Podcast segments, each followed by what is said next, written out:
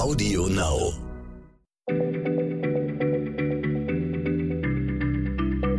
Schneller Schlau, der kurze Wissenspodcast von PM.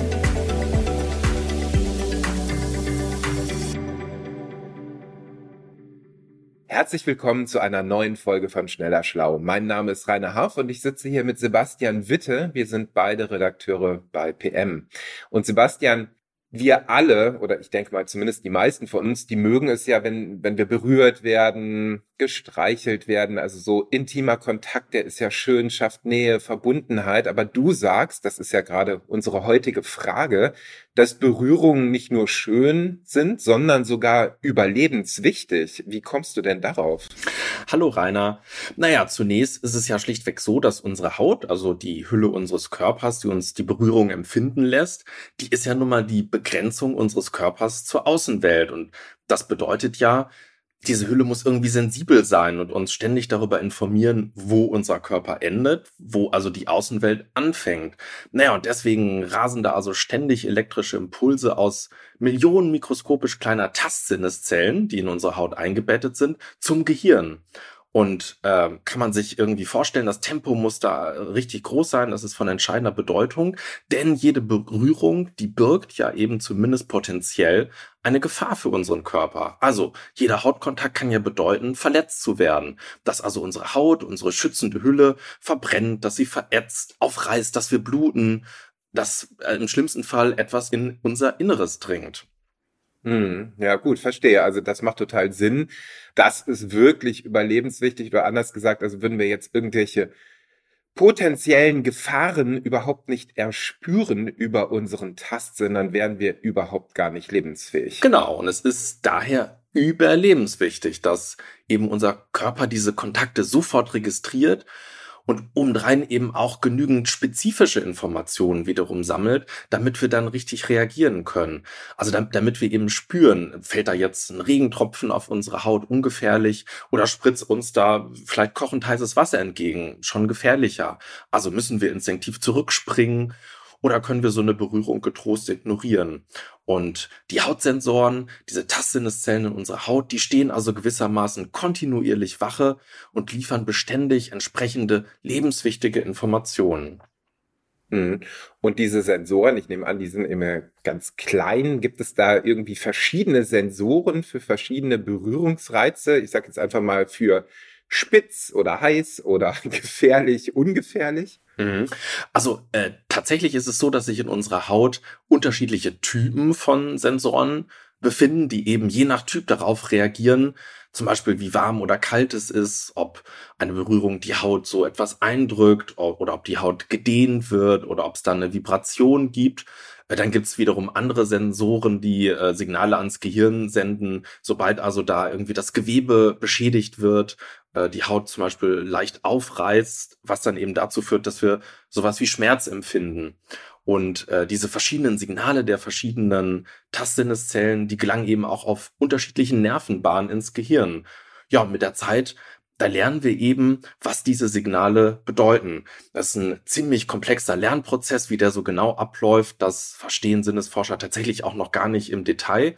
Klar ist aber, dass wir jetzt nicht etwa spezifische Sinneszellen besitzen, die äh, zum Beispiel darauf spezialisiert sind, so Eindrücke wie metallisch oder samtig oder feucht zu messen, sondern all diese ähm, besonderen Wahrnehmungen, die wir so kennen, die beruhen dann immer auf so bestimmten Signalmischungen, die eben von diesen unterschiedlichen Hautrezeptoren im Gehirn eintreffen. Und damit man sich mal so ein bisschen klar machen kann, wie sensibel unsere Körperhülle tatsächlich ist, nur mal so als Beispiel, ja, unsere Fingerkuppen, die sind tatsächlich so sensibel mit so feinen Sensoren bestückt, dass wir also mit unserer Fingerkuppe noch Erhebungen erspüren können, die nur 0,001 Millimeter hoch sind. Ja, das ist also um ein Vielfaches kleiner als alles, was wir mit unseren Augen sehen können.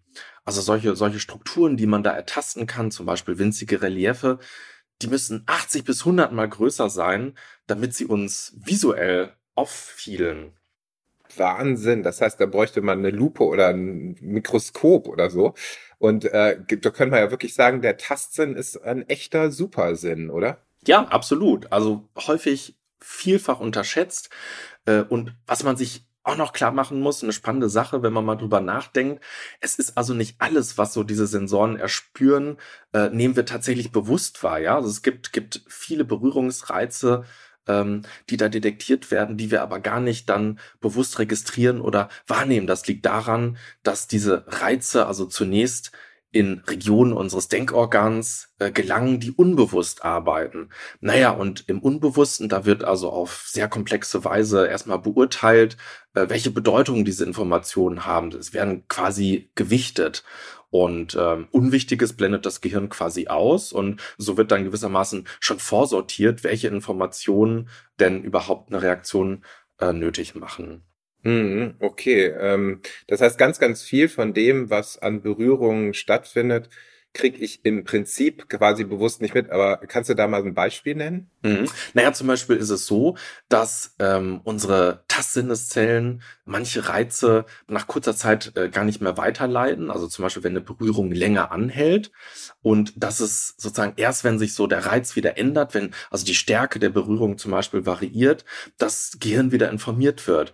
Und ähm, kennen wir ja alle, bedeutet zum Beispiel, wir spüren gar nicht jetzt permanent immer so den leichten Druck von einem Hemd oder von einem Pullover auf unserem Rücken, aber sofort, falls sich dann eine Hand nähert, die uns zum Beispiel von hinten plötzlich anstupst.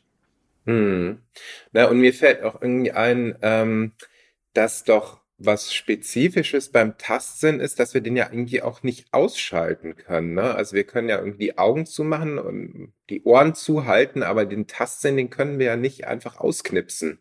Genau, also man könnte auch sagen, spüren müssen wir immer, ob wir wollen oder nicht. Und also selbst im Schlaf ist es so, dass da ständig Berührungsreize ins Gehirn äh, gelangen und man sieht schon, wie zentral dieser Berührungssinn ist, wenn man mal länger drüber nachdenkt. Und es zeigt sich eben auch nicht zuletzt daran, dass er sich tatsächlich als, als erster unserer Sinne herausbildet. Also es ist so, dass bereits in der achten Schwangerschaftswoche so ein Embryo schon auf Berührung äh, reagiert und kleine Reaktionen zeigt. Und das, äh, das ist sozusagen der Startpunkt dieses fantastischen Berührungssinn, der dann also ständig stimuliert werden muss, damit sich äh, der Embryo und auch später der Mensch gesund entwickelt. Und das gilt tatsächlich bis ins hohe Alter. Hm, aber was heißt denn gesund entwickelt? Also ohne diese Stimulation über den Tastsinn droht da irgendetwas gesundheitlicher Schaden? Ja, also wenn solche liebevollen Berührungsreize in der frühen Kindheit ausbleiben, dann wirkt sich das tatsächlich fatal aus. Kleine historische Anekdote, also es war äh, so, ein, so ein Schock in den frühen 90er Jahren. Da haben Neurowissenschaftler ähm, rumänische Waisenkinder untersucht und äh, die hatten in diesen Waisenheimen zwar genügend Nahrung erhalten, waren aber zum Beispiel nie auf den Arm genommen oder gestreichelt worden. Naja, und in der Folge hatte sich deren Gehirn unzureichend entwickelt und also viele dieser Kinder waren tatsächlich geistig behindert und andere, die waren, also obwohl sie da ausreichend ernährt und gesundheitlich versorgt wurden, äh, sind die gestorben. Hm. Oh, das ist ja wirklich schrecklich. Und was ist bei den Überlebenden festgestellt worden? Ja, und äh, selbst bei denen hat man ziemlich fatale Entwicklungen festgestellt. Hirnuntersuchungen haben also gezeigt, dass, dass der Hippocampus bei den betroffenen Kindern, das ist, äh, also der Hippocampus ist eine Gehirnregion, die bei Gedächtnisleistungen eine wichtige Rolle spielt, äh, dass, dass der viel kleiner war, als es äh, ihrem Alter da entsprochen hätte. Und der Hippocampus wiederum hat auch sehr enge Verbindung zur Amygdala. Das wiederum ist so ein Hirnbereich, der zentral daran beteiligt ist, Reize aus der Umwelt mit Emotionen zu verknüpfen. Und diese Defizite, diese äh, jungen Kinder dort oder die, diese Kleinkinder erlitten haben, die können eben dazu führen, dass dann Betroffene ein Leben lang zum Beispiel in ständiger Angst leben. Ja, das ist ja wirklich schrecklich. Also ich verstehe jetzt noch mehr, wie überlebenswichtig im wahrsten Sinne des Wortes Körperkontakt, Tastsinn ist, berührt werden. Ähm, kann man denn dieses Wissen um die Wichtigkeit des Tastsinns in irgendeiner Weise therapeutisch nutzen? Ja, und das ist, äh, das ist wirklich spektakulär, denn man weiß einfach sehr viel besser äh, heute, was achtsame Berührungen so imstande sind auszulösen. Also sie öffnen quasi, kann man sagen, wie so eine körpereigene Apotheke, ja. Also bei angenehmen äh, taktilen Reizen, da schüttet unser Organismus Substanzen aus, die eben die Psyche positiv beeinflussen. Völlig klar. Und das, das sind zum Beispiel so Stoffe wie Serotonin, Neurotransmitter, der Entspannung und Gelassenheit begünstigt oder das Hormon Oxytocin wird in hohen Dosen ausgeschüttet, ein Stoff, der Ängste dämpft.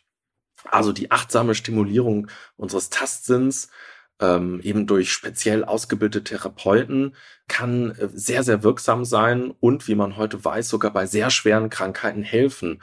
Manchmal ist das sogar die einzige Chance auf Heilung, ähm, wie man heute weiß, zum Beispiel bei ja so durchaus lebensgefährlichen äh, Krankheiten wie der Anorexie, der fatalen Essstörung. Mm. Das ist ja unglaublich, aber wie können Berührungen Magersüchtigen helfen? So ganz verstehe ich das noch nicht. Ja, also es ist äh, tatsächlich so, das hat man herausgefunden, dass äh, Magersüchtige ihren Körper also völlig anders wahrzunehmen scheinen, als er, naja, in Wirklichkeit aussieht. Man sieht das zum Beispiel daran, dass Betroffene oft dann so ihre äh, Arme abspreizen und dann sagen, hier, schau mal, ich, ich bin doch fett, obwohl jetzt so für so einen Außenstehenden völlig sichtbar ist, dass sich da also Knochen durch die Haut drückt. Und ähm, naja, man, man weiß eben, dass bei vielen Magersüchtigen so eine funktionelle Störung bestimmter Hirnregionen vorliegt, die eben zu starken Einschränkungen bei der Tastsinneswahrnehmung führt. Und das sieht man zum Beispiel daran, dass essgestörte äh, Patientinnen und Patienten zum Beispiel beim Ertasten von Reliefs deutlich schwächer abschneiden als entsprechende Kontrollgruppen. Naja, und spannend daran ist eben, dass diese neurobiologischen Defizite, die man da bei Magersüchtigen festgestellt hat, dass die nun wiederum die Ursache für die Störung der Körperwahrnehmung äh, sein können. Und genau da setzt man dann also therapeutisch an. Man versucht also über Umwegen quasi die Essstörung zu kurieren, indem man die haptische Wahrnehmung der Betroffenen gezielt schult. Hm, okay, verstehe. Und durch diese Übungen des Tastsinns überwinden Betroffene dann, wenn es gut läuft, ihre Magersucht? Ja, also es gibt da tatsächlich Studien, die genau solche Erfolge zeigen. Also die Ansätze sind da recht vielfältig. Bei manchen, äh, da reicht zum Beispiel schon, wenn man denen so ein Stofftuch gibt, was sie sich dann sehr eng um den Bauch schlingen sollen. Und äh, das macht dann zum Beispiel den Patientinnen bewusst, so ne, wie ausgemergelt ihr Körper in Wirklichkeit ist, ähm, erleichtert es ihnen also so diese Körperwahrnehmung quasi neu zu erlernen. Und ähm, ja, solche, ähm, solche gezielten taktilen äh, Übungen und Programme können dann tatsächlich zum Teil zu einem gesünderen Essverhalten führen als äh, die Gabe von Antidepressiva oder andere Formen der psychiatrischen Behandlung. Hm, und ich nehme an, wer gesund ist, der sollte sozusagen mit dem Wissen, wenn es irgendwie geht, darauf achten, genügend körperliche Nähe zu erfahren, oder? Ja, absolut. Und ich meine, das ist, ähm, ich, ich hoffe, das ist jetzt klar geworden. Es ist, es ist einfach so, dass Berührungen für unser Wohlergehen was ganz maßgeblich Wichtiges sind. Und äh, so verwundert es eben auch überhaupt nicht, dass wir uns so ein Leben lang nach Hautkontakt sehen. Ne? Und das spüren wir ja alle intuitiv. Zärtliche Berührungen, die lassen unseren Blutdruck sinken, unser Herzschlag beruhigt sich. Noch dazu schüttet das, das Hirn dann tolle Stoffe aus, die uns so Gefühle von Behaglichkeit bescheren ähm, ja, also kurz gesagt, wir, wir empfinden da einfach so etwas wie, wie Freude und Glück. Und ähm, man könnte also vielleicht sogar sagen, wenn unsere Haut stimuliert wird, naja, dann wird also quasi gewissermaßen auch unser Innerstes, unsere Seele gestreichelt. Und das ist doch etwas Wunderbares. Die Hülle unseres Körpers eine Quelle für tief empfundenes Glück. Das ist ein schönes, schöner Schluss für diesen, finde ich, wunderschönen Podcast. Vielen Dank, Sebastian, für diese überraschenden Einsichten in die Welt des Fühlens. Und damit sage ich Tschüss, bis zum nächsten Mal. Tschüss. Schneller Schlau, der kurze Wissenspodcast von PM.